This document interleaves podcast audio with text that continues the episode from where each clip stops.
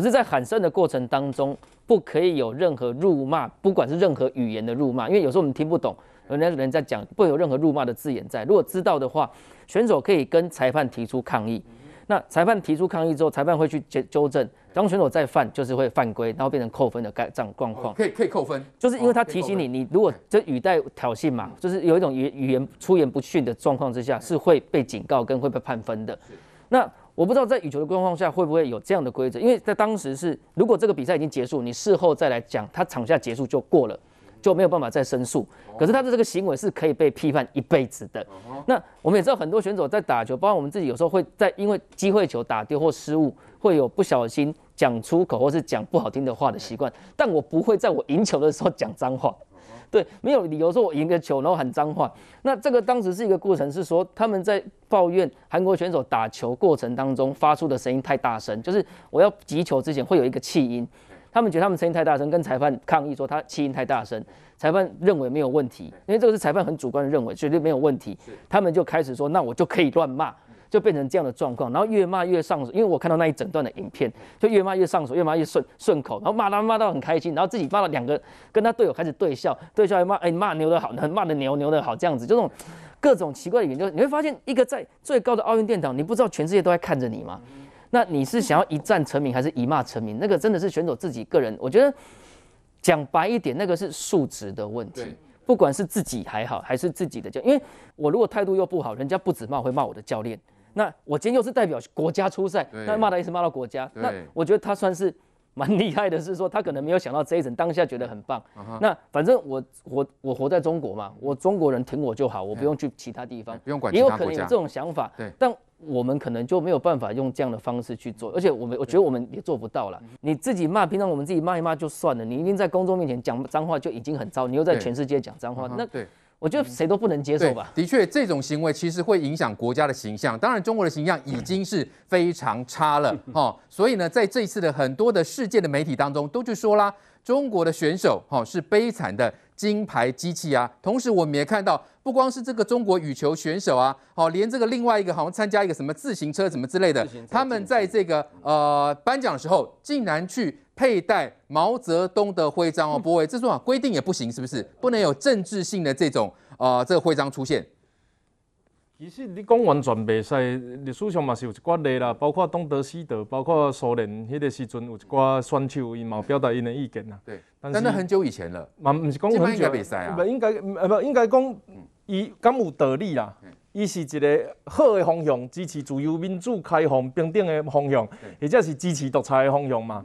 那我来想，你挂毛泽东，你讲伊是自由民主、平等、开放，迄可能全世界人无几个认同啦。对啊，这个因为受压迫的人民啊，追求平等啊，逐个伫共一个舞台竞争，机会平等，结果平平等，伊这是一个奥运的精神嘛。所以追求平等，人两只手两只脚，训练了心理素质有够，啊，体力素质有够，咱来比赛。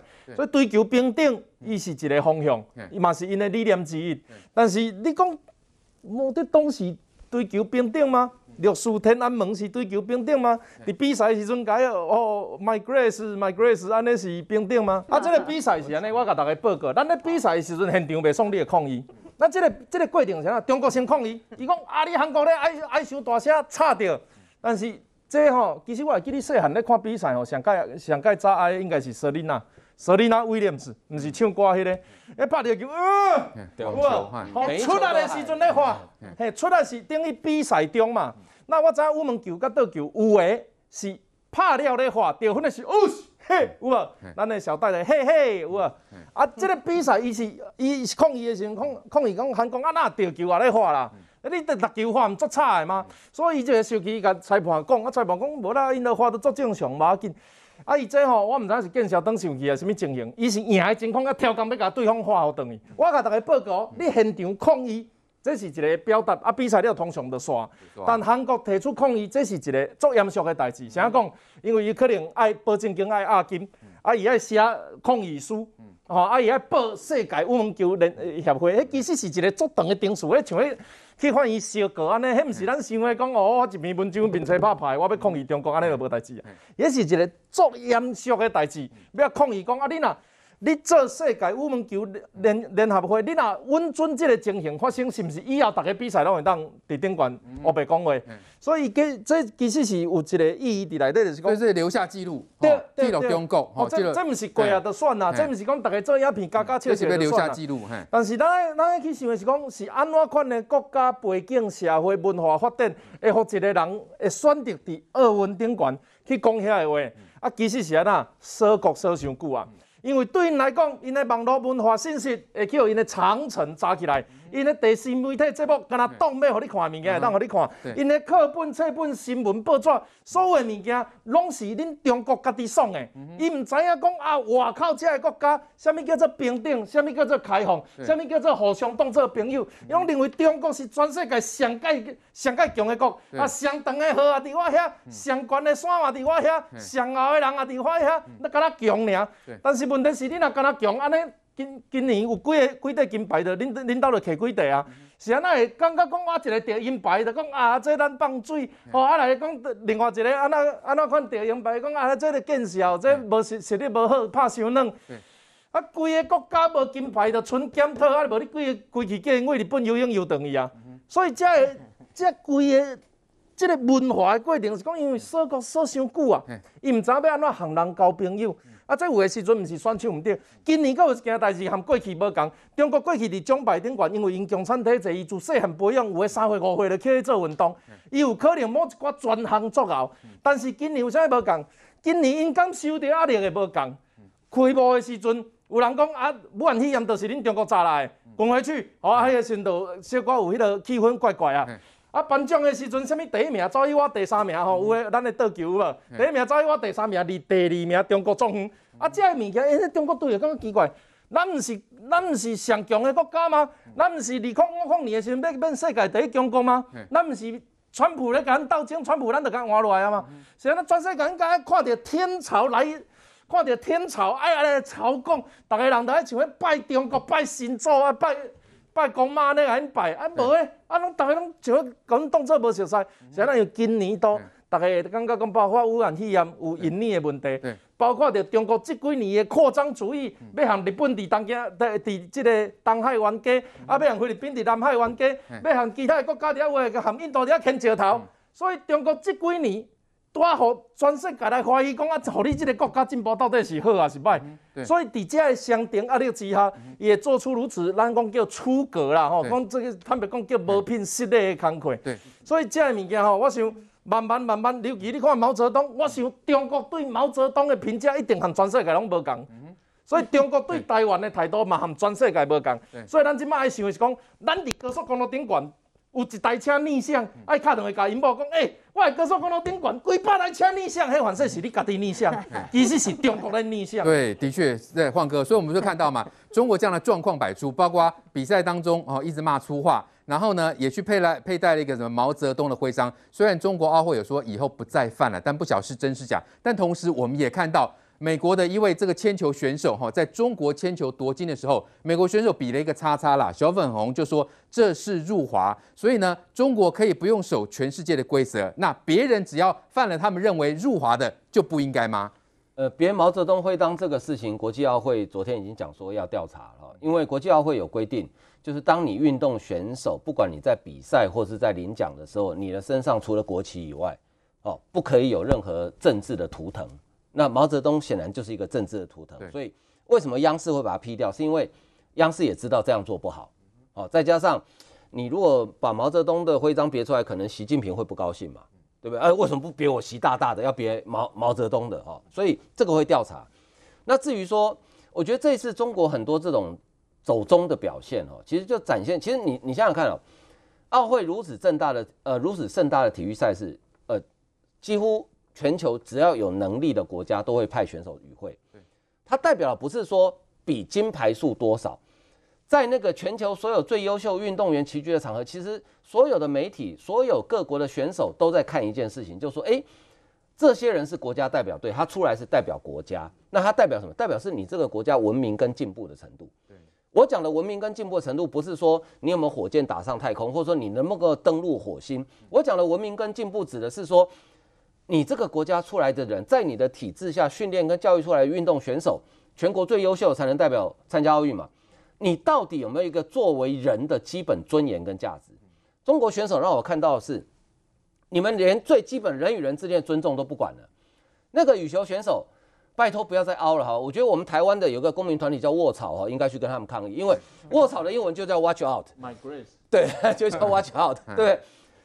那哎、欸，请问你在打羽球的时候，你会一直叫对手哎、欸、注意哦，注意哦，我要发球了，我要杀球吗？不会嘛？对，那个摆明了就是中国人，呃，有我只能讲一部分中国人很喜欢讲的口头禅嘛。哦，那道理很简单。那你今天你去抗议什么？因为羽球比赛规定非常清楚，在对手或是你自己发球的时候不能发出声音，但是你在攻击的时候你是可以发出声音的啊。比如说有些人习惯说啊杀。那你只要不影响对手，或者说你不要，只要不是辱骂对方哦，我觉得这个裁判都不会怎么样的啊。啊，你有在的话，你画规定画个烧香，一起领导会逮鸡啊，对不对？我记得我们有一个女子羽球选手也是，呃，桌球选手也是，她每次得分她就喊很大声啊。我我每次都很担心说，你顶怕了，我们这烧香哈。所以我觉得这是从这一次奥运，让我们全世界人都看，不止台湾看到，全世界看到，中国这几年经济好了，国力强了，科技进步了，军事。武器提升了，但是最重要是文明的素质完全没有提升。人民素质，如文明，我讲是文明，他他根本不配在这个文明世界里面。现在的中国是自大到全世界以我中国为中心，你们全世界都照我中国的规则在做。对，我说了就好像有那种意味哈，都要按照他们的这个规则跟。对标准。某，某种程度上，我是有点同情啊，因为我们读过中国历史就知道哈，从清帝国末年到他们大概也被列强欺压了很多年，这是这是历史发生过的事，所以他们现在国家强大之后，变成那种极度的自卑，变成过度的自大，都觉得我中国做的都对，我的规则就是你的规则，当你的规则跟我不一样的时候，那一定是你错，一定是以我中国的规则为主，所以你看，骂粗话可以在国内被小粉红美化成优美的中国语言。那以后，以后你们见到习近平的时候就 watch out，呃，就这样子嘛。以后变成大家问候就这样 watch out，就这样子嘛，对不对？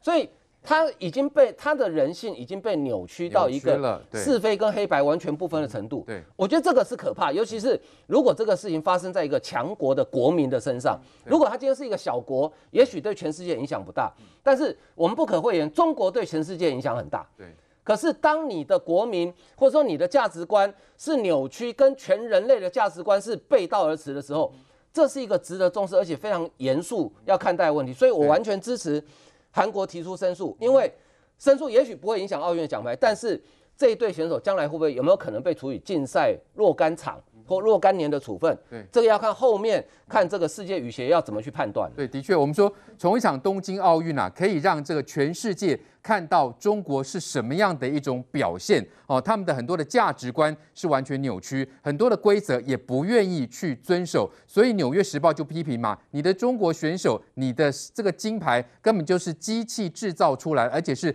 非常的悲惨。同时，我们看到很多的外国媒体。主动帮台湾证明，为什么？因为台湾跟中国完全是不一样嘛。来，美美姐，所以我们也看到美国的前国务卿庞佩奥也说啊，台湾从来都不是中国的一部分嘛，这已经是非常清楚的。非常简单嘛，我请问你，单单一次奥运比赛，不就是充分的说吗？台湾根本不是中国的一部分嘛，是不是？我请问一下，我们有自己的旗子吧，我们有自己的歌吧，我们是自己独立的去吧，然后我们展现出来那种意志力、运动精神、价值观，请问你？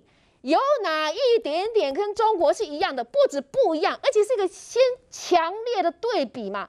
你对比出来是一个民主自由、以人本为精神、尊重运动员个人价值，而且大家互相风雨同舟与共，而且是跟全体健康的这些我们这些全体健康的国人一起来欣赏、追求一个美好的比赛。另外一边是在集权体制之下，没有个人，你变成一个夺牌机器。然后整个民族是燃烧狂烈的、扭曲的民族主义的感情。那我请问你，台湾怎么可能是它一部分呢？我们不只是在我们的主权上面、我们的独立国格上面，我们不是他们的一部分。我们的内在的精神、内在的价值、内在的意志，也完全跟他们是对比的嘛。所以这一次的奥运，不是只有让全世界看见台湾呐，是让全世界看见到台湾之所以远远的不同于中国，我们。走出了一条在华人世界里头一条符合全世界人权、民主、自由、普世价值，而且符合奥运精神价值的个道路，我觉得这是今天最高的价值所在。台湾队拳击好手黄晓雯女子拳击五十一公斤级四强赛对战大会第一种子土耳其好手萨克诺卢，黄晓雯以零比五败北，无缘晋级金牌战。黄晓雯四强止步，但首度踏上奥运殿堂，就替台湾拿下一面铜牌，成功翻转人生，是全台湾的骄傲。二十三岁的黄晓雯，未来肯定无可限量。好，再来关心东京奥运女子拳击五十一公斤级的四强赛，台湾二十三岁的拳击女将黄晓雯呢，今天对上土耳其的好手，可惜是零比五落败，拿下铜牌来名誉。哎，这也是台湾拳击上第一面铜牌，哎，真的完全没有想过哈，而且这个黄晓婷呢，也带给我们很多的一个启发了哈。她今天这个比完赛之后呢，她在擂台场上不知道是不是因为太感动，她有哭哦。可是我们都很想跟她讲说，你不要哭，你真的很棒，你帮台湾写下了一个历史的记录。那大家知道，因为他之前呢就赢得了这个赢了第一场比赛，直接因为我们是赛制的关系了哈，所以基本上你可以打进前四强就有这个保底铜牌哈，所以基本上他今天这场比赛是坐铜望金哈，所以就是帮台湾再拿下了一面铜牌。那他为什么说他的人生故事很励志？大家知道他从小哈，他父母就离异，而且他的父亲就是因为吸毒的关系，所以他这个常常年的进出监狱三次了哈。那他就是生他是阿公阿嬷带大的，可是他并没有因此呢，就是就是做做呃招招拍楼了哈，他就非常非常励志，包括他的这个教练啊哈，都一直鼓励他，所以呢他自己哈在这个得到好成绩的时候，他说他也说他说他知道很多媒体会去挖他的一些这个记录，然后他。原没有办法改变他的原生家庭，可是他希望他这一次哈这个比赛可以鼓励到很多人，也可以当赚一些奖金，可以改变他的这个人生哈。所以我觉得这个是很棒的一个励志故事了哈。那回过头来讲说，其实他这一次参赛的，在这个台湾的媒体报道说，引发了一些争议哦。这个我当然是觉得说，未来我们在海选人才，或者是说我们保障我们的选手啊，可以给大家一个一个启发。体育署是不是要修改？就是两个点嘛。第一个就是说，他其实是世锦赛二零一九年的这个五十四公斤级的冠军，可是呢，偏偏就是因为奥运啊没有五十四公斤级，奥运只有五十一公斤级哦。那所以呢，这个呃，我们本来有一个选手林玉婷，她已经是在五十七公斤级，她已经是先卡住了那个名额。那我们当然是希望夺夺金可以越来越多人，所以就呃就是鼓励他了哈。黄晓雯就希望他可以降级哈，五十四公斤级去减肥，减到五十一公斤。哎、欸，黑不干单哎，他一百七十七公分哎，他五十四公斤已经够瘦了，比我更瘦哎。可是什么？他 要减到五十一公斤了。那可是呢？那怎么外传有说什么强迫他减肥？有这种情况吗？这个哈是因为他教练啊带着他去找这个拳协了哈，希望可以帮他争取说，因为他已经是世锦赛的冠军了嘛，那你是不是可以不要经过海选？你海选的话呢，你是不是所有的道馆大家在拍来这个大乱斗啊？你知道拳击是这种近身搏击的啊哈，那一拳呢，万一受伤啊软趴，那那这个选手受伤了，那怎么样？会会怎么样呢？所以他希望说拳协你不是不能海选，可是你是不是可以就是不要这样子大乱斗？可是后来拳协就是呃就说啊一切照规矩来了哈，他说一定。一定会有，就是说说不定有更优秀的选手，所以当时是没有答应他。所以我认为说，体育署或是拳协在这个方面，未来是不是说，因为他已经是世锦赛的金牌，他是他只是说减肥再降，让他降一个量级就降一个量级。那这个东西你本来就是应该优先保障。第二个引发的争议了哈，就是说他二零一九年我刚刚讲过他是世锦赛的冠军，可是他并没有被列入黄金计划。那理由也是因为说他是五十四公斤级的，可是因为五十一公斤级他就没有被保障在里面。问题是说二零一八年我刚刚讲那个林玉婷，她也是世锦赛的冠军，她也是五十四公斤级的，只是说她这次去挑战五十七公斤级。那为什么她二零一八年得到冠军就可以列入黄金计划？那北北东西五十四公斤级伊都没赛。那后来好在是他的那个辅大的校长哈爱惜人才去帮他招总啊，去帮他跟体育署啊，用这个辅大跟全国大专体总的名义啊，去跟他申请奖学金的一个补助，才让他继续下去。所以这是很多很多的不公平啦。那他所以他就是我觉得他感动哈，在最后一场的时候落泪哈。我觉得也是一路走来，包括他原生家庭，还有就是说他一路走来遭到的委屈，我认为说要给选手更好的保障。对，的确了，当然他一路走来艰辛，可是最后毕竟还是拿到铜牌嘛，那意思，所以他这面铜牌也真是得来不易啦。没错，这确实是非常不容易。你要想想是。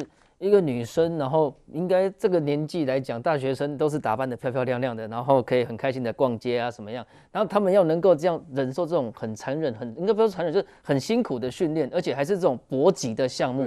这种像我们球类至少还是隔网运动，大家至少还不会那么的激烈。可以这样，所以我都很佩服这些打来打去，打在脸上。对，我都很佩服这些竞技项目的选手，他们都有办法。又克服这种各种的状况，然后还要遇到各种状况去做一些调整。尤其你知道拳击最麻烦的是，他们是比赛前，比如说我今天要打，早上八点或八点半要过磅，打完比赛，哎，过磅完过了，下午比赛，比赛完之后隔天要比赛，隔天要再过磅一次。哦，这样子。所以他们都是。过完磅之后，到比赛前赶快的补充，要量体重，对，一直补充完之后，到打完比赛，他们要马上再控制回原本的，因为你一旦过磅没有没有达到标准，你就是取消资格。不像其他的项目，可能是当天过磅完没事，你这个系列赛就可以打。他们是每天都要过磅，所以他们对体重的控制、饮食的控制，还有各种管理，他们非常的非常严格，而且非常非常的自律。所以要能够达到这个位置上，其实我就发现这一次的林玉婷也很可惜，她五十七公斤，她是世界冠军，那第一场就有一点点。据说是有点被弄掉，所以没打到的感觉就很可惜。那黄晓雯其实也是五十四公斤的冠军，跟大家讲他是全运会的二连霸，以及在大运会，就是大家大学内道研究所，他已经是五连霸还六连霸的冠军，五十四公斤量级。那只是比较可惜是奥运没有五十四公斤，所以才为了要两个都都可以夺牌的考量，一个是五十七冠军，一个是五四，那就五十四往下降到五十一，去拼拼看能不能夺牌。结果黄晓雯那时候就这样被他打到铜牌，我觉得他证明了自己，然后也表现出一个。一个那自己对，那今天的铜牌战为什么是五比零？因为我们看到黄晓雯他是不断的攻击，好像也有打到啊，怎么怎么没有分数嘞？这个我早上我刚下午来之前，我也是先看完比赛赶过来，我也觉得很莫名其妙，就可能平常我自己也没有那么了解到这个，可是就裁判跟他们主观在讲的是说，黄晓雯的主动攻击并没有真的打到点上，也就是以他们的判断来讲是没有击到的，是没有打击到的，对了，没有打到那反而是那个。土耳其这个卡奇洛鲁这个选手，他是反攻的或者找到机会打到，都是能够有 punch 到，也会有打到打到他的点，所以会有得到分数。所以三轮下来，他的分数是相对就比较低，所以最后就直接判比是五比零落败。可是其实我在看的时候，他们是其实黄晓明一路都很主动、很积极在进攻，所以没有得没有赢，我也觉得，我觉得那个只能尊重专业、尊重裁判。所以蛮蛮替他觉得可惜的，可惜，但至少也是有铜牌就是了啦。那还是要恭喜他，真的很厉害，上去还好。那再就是说林玉婷她本身的骨架比较比较大，所以她比较容易升。那黄筱雯是受精的、瘦长的，所以她比较容易降。那个